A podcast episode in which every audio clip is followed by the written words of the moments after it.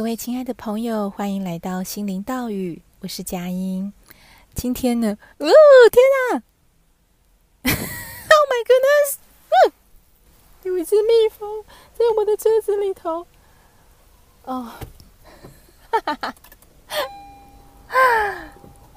我还是把窗户关起来好了。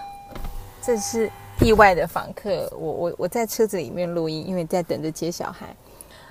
哦，好。这个很抱歉，我刚刚尖叫，不知道要不要把它给那个 剪掉。不过还蛮有趣的哦，留着应该也是没有关系的。接受生命的安排，好，接受我的恐惧。好，我今天要录的是什么呢？就是嗯，安妮塔的《死过一次才学会爱》这本书后面呢，我想要接着之前。第二十六集吧，对，还没有结束的部分哦，因为我觉得他接下来的这部分也会回答到很多人的问题啊。因为安妮塔在讲说，我们要跟生命合作，而不是对抗。问题是，到底要怎么样跟生命合作？什么样叫做让生命力量接手？这什么意思啊？就是我们都什么都不要做吗？就。无为就是什么都不作为，是不是就代表要让生命力量接手呢？我想应该不是这样。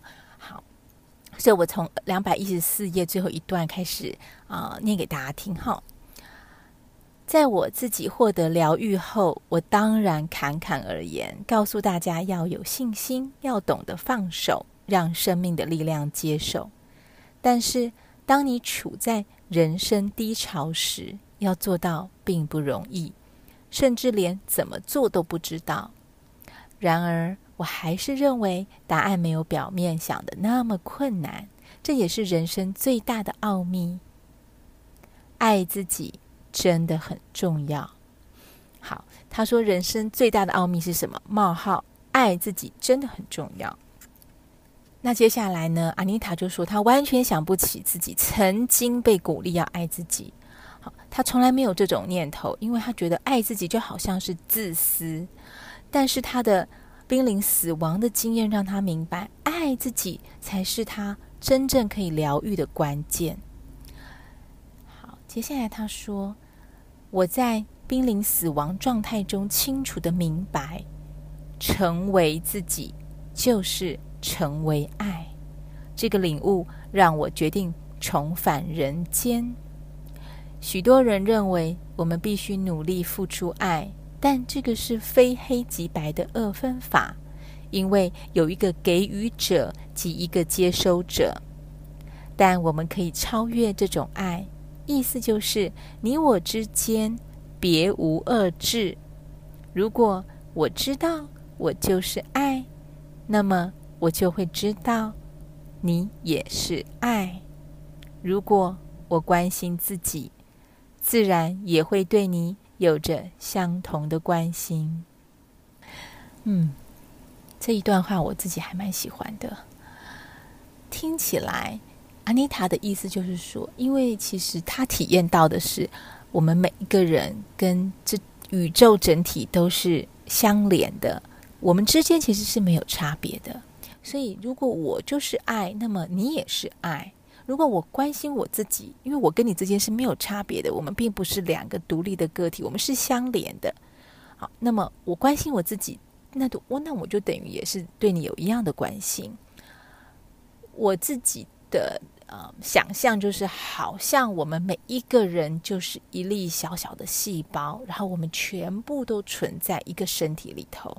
所以，虽然我们是不同的细胞，可是我们也是一个整体，我们是这个身体的一部分。那这个身体的啊存亡与否，它的健康与否，其实就跟我们每一个人息息相关。所以，假设我今天我是啊右手拇指里头的一个细胞，而你可能是啊眼球里面的一颗细胞，那另外一个人可能是肝脏里面的一个细胞。我们看起来好像完全不相干，因为我们的环境是完全不同的。可是事实上，我们是一体的，我们都在一个某一个身体里面。如果这样想象，我们就知道，我们每一个人就像地球上面的一个小细胞一样，我们全部都住在地球妈妈的这个身上。所以，远方的某个国家发生了战争，跟我们有没有关系？当然是有喽。所以你邻居夫妻吵架，跟你有没有关系？其实也是有的。